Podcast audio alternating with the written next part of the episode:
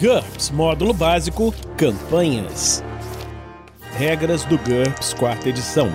Episódio 127, capítulo 10. Testes de habilidade salto. Uma produção RPG Next. Fala galera, bem-vindos a mais um Regras do GURPS, quarta edição. Nós vamos continuar aqui os testes de habilidade, agora falando sobre salto. Você quer ler, Heitor? Heitor tá com a gente de novo! Opa, gente! Claro, posso ler. Olha, então é o seguinte: salto, né? Para começar. Quando um personagem deseja saltar sobre um objeto com modificador de tamanho 3 ou mais níveis menor que o seu, o que abrange a maior parte dos obstáculos comuns, o mestre deve só dizer: Ok, você saltou sobre, sobre esse obstáculo continua a sessão. Esses saltos são automaticamente bem-sucedidos. Só que quando o obstáculo aparenta ser significativo ou se o mestre colocou ele lá deliberadamente como um perigo, você tem que usar as regras a seguir. Vamos ver essas regras então. A distância do salto. O deslocamento básico determina a distância dos saltos da seguinte maneira: salto em altura é 15 vezes o deslocamento básico menos 25 centímetros. Por exemplo, um deslocamento básico de 6 permite que o personagem salte 65 centímetros é, verticalmente. No caso de um salto com impulso, acrescente o número de metros percorridos ao deslocamento básico para calcular a fórmula. A maior altura possível para um salto em altura com impulso é o dobro do salto em altura normal. Salto em distância, 60 vezes o deslocamento básico, menos 90 centímetros. Por exemplo, um deslocamento básico de 6 permite que o personagem salte 2,7 metros se estiver parado. No caso de um salto com impulso, acrescente o número de metros percorrido ao deslocamento básico para calcular a fórmula. A maior distância possível para um salto em distância com impulso é o dobro do salto em distância normal. É, é é claro que você, você consegue saltar muito mais para frente do que você consegue saltar para cima.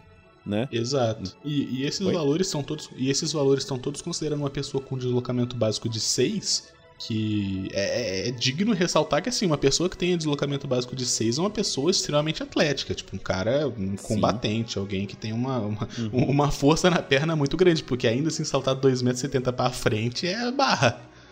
Né? É, é só você tentar dar um, dar um salto pra frente. Você vai ver que você dificilmente vai saltar mais do que um metro. e ainda vai estourar o joelho quando cair. o personagem com a vantagem de deslocamento ampliado solo, que nós já vimos anteriormente, pode aplicar seu multiplicador de movimento ao deslocamento básico antes de usá-lo nas fórmulas se ele estiver realizando um salto com impulso. Nesse caso, não acrescente os metros percorridos ao deslocamento básico. Por exemplo, um cavalo com deslocamento básico 6 e deslocamento ampliado 1 Realiza saltos com impulso como se tivesse deslocamento básico 12. Um personagem com super salto dobra a distância final do salto para cada nível nessa vantagem, o que é cumulativo com os efeitos do deslocamento ampliado. Então, se ele tem super salto e deslocamento ampliado, ele vai ser o pula-pula, vai para um lado e para o outro. Pá, pá, pá. Exato. Né? Saltos durante o combate. As fórmulas de distância de salto assumem que o personagem leva algum tempo para se agachar e se preparar para o salto. Em combate, isso exige duas manobras concentrar consecutivas. Eita! O cara perde dois turnos. se só se preparando para pular. pular. É. é. tipo gato, né? Abaixa assim, dá aquela uhum. tremidinha. É, agora vai. Divida todas as distâncias pela metade se o personagem saltar sem essa preparação. Quando um personagem deseja saltar sobre um objeto pequeno durante o combate, qualquer coisa com modificador de tamanho 3 ou mais níveis menor que o seu, ele deve usar uma manobra de deslocamento, sendo que o salto custa um ponto adicional de movimento. Então, se, se você tem um obstáculozinho, por exemplo, o cara tem move 6, ele conseguiria mover 6 Xzinhos. E aí tem um, um, um, prego, um negócio lá no, num dos quadradinhos. Ele gasta, ele perde um dos, dos X's só pra pular aquele prego, aquele negócio que tá na frente. É, né? um, prego, é, um prego é sacanagem, né? Acho que ele tá querendo dizer mais, tipo, sei lá, pular uma cadeirinha, uma mesinha, né? É, uma, uma, um espinho gigante, assim, pode matar é, ele, é, claro. é porque prego parece que é um preguinho no chão, né? Fala, porra, Gurps, aí é. tá querendo quebrar a gente. Ó, para saltar sobre objeto maior, como uma cadeira, ou saltar para cima de algo, como uma mesa, durante um combate, o personagem demora um turno inteiro. Precisa Caralho, usar uma então manobra um de deslocamento. Mesmo. Era um preguinho mesmo. que absurdo. É, cara. A menos que o salto seja extremamente difícil. O mestre irá determinar se ele obteve sucesso no salto ou não. Não vale a pena interromper uma batalha para calcular a distância de salto toda vez que alguém salta para cima de uma cadeira. No entanto, O personagem deve fazer um teste de DX ao realizar um salto em altura ou um longo salto em distância. Um salto difícil, para dentro de um fosso, por exemplo, pode sofrer uma penalidade que varia de menos 1 a menos 5. É o mestre quem determina se o personagem precisa ou não fazer um teste e qual a penalidade. Em caso de fracasso, ele cai. São necessárias duas manobras mudança de posição para se levantar novamente. Ou seja, se tu caiu, tu perde mais dois turnos só para levantar de novo. Nossa. Em caso de falha crítica, o personagem cai do local para onde estava tentando saltar, ou aterrissa terrivelmente se ele estava saltando para baixo, e sofre dano normal pela queda de acordo com a altura. Nós vamos ver isso quando falarmos sobre queda em breve. Para escalar um objeto vertical sem arriscar um teste de X, o personagem deve realizar duas manobras de deslocamento consecutivas. O sucesso é automático. Como é que funciona isso, Heitor? Não, basicamente, se você está tentando subir alguma coisa, é, é, não é escalar uma montanha, que é um negócio gigantesco, mas às vezes você está num combate, você quer, putz, eu vou pular um muro, vou subir numa plataforma, vou subir uma escada. Tem uma escada que é uma coisa encostada, que... né?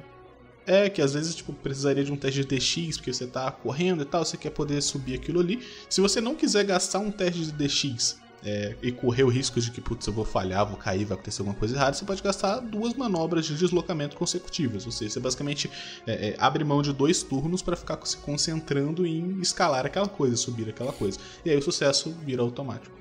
Perícia Salto. Um personagem com a perícia Salto, que nós já falamos anteriormente, pode substituir o deslocamento básico pela metade do seu NH em salto, arredondando para baixo nas fórmulas de distância. Além disso, ele faz teste de salto ao invés de DX sempre que precisar realizar um salto difícil. Ah, legal. Então, uma, uma perícia interessante para ter se você pretende muitas escaladas, muitos deslocamentos verticais assim. Regras opcionais de salto. As regras de salto a seguir são opcionais. Use somente se você realmente gosta de detalhes. ST e saltos. O deslocamento básico é uma medida fácil de usar para a capacidade de saltar de um personagem. Afinal, ela, é, ela mede a velocidade de corrida, e correr nada mais é do que uma série de saltos curtos. No entanto, super-heróis e monstros sobrenaturalmente fortes de ficção às vezes podem realizar saltos enormes sem serem velocistas. Para representar isso, o mestre pode permitir que personagens com uma base de carga maior do que seu peso corporal possam usar o maior valor entre ST sobre 4, arredondada para baixo, ou deslocamento básico nas fórmulas de distância de salto.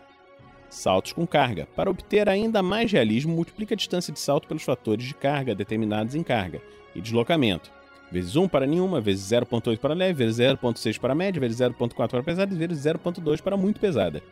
Ela, ela, elas são regras que elas são maldosas pensando do ponto de vista do jogador, mas dependendo da circunstância faz sentido. Tipo, talvez não numa campanha super-heróica medieval, onde as pessoas estão fazendo poder e não sei o que lá, mas às vezes você tá jogando, sei lá, uma campanha de guerra e tipo, você tem que pular um buraco uhum. e você tá carregando 50 mil de equipamento nas costas, entendeu? Então, é dependendo da proposta da campanha, você usar um medidor desse para falar, putz, você tá com uma carga bem pesada. Então a gente pega teu pulo, a gente multiplica por 0,4 para poder ver qual vai ser realmente a quantidade que você consegue pular para ver se putz, você consegue passar desse buraco, né? Porque aí vira uma coisa importante. É verdade. É tudo é aquilo que a gente falou, né? A quantidade de regras que você vai usar vai depender do que você está precisando, né? E do que o nível de realismo que vocês, os jogadores, estão querendo. É que ele falou assim: use somente se você quiser realmente, se você realmente gosta de detalhes. Regras opcionais aqui. Então é isso. Eu acho que terminamos aqui mais esse Regras do GURPS quarta edição. Heitor, você quer falar alguma coisa aí pra galera? Não, agradecer o convite, mandar um beijo para todo mundo que tá ouvindo, dizer que GURPS é melhor que D&D. E que agora oh, yeah. a gente tá tocando um projetinho lá do Bar da Bar da RPG. Vocês conseguem encontrar a gente no Instagram, no Twitter, Facebook, na Twitch, fazendo lives de desenho em arroba Barra da Bar da RPG quase todos os dias. Então quem quiser seguir, dar uma olhadinha lá, a gente agradece pra caramba. Valeu então, galera. Então, é por isso a gente termina isso por aqui e na próxima semana a gente se encontra aqui no RPG Next. Regras do GURPS, quarta edição. Músicas por Kevin MacLeod e Scott Buckley.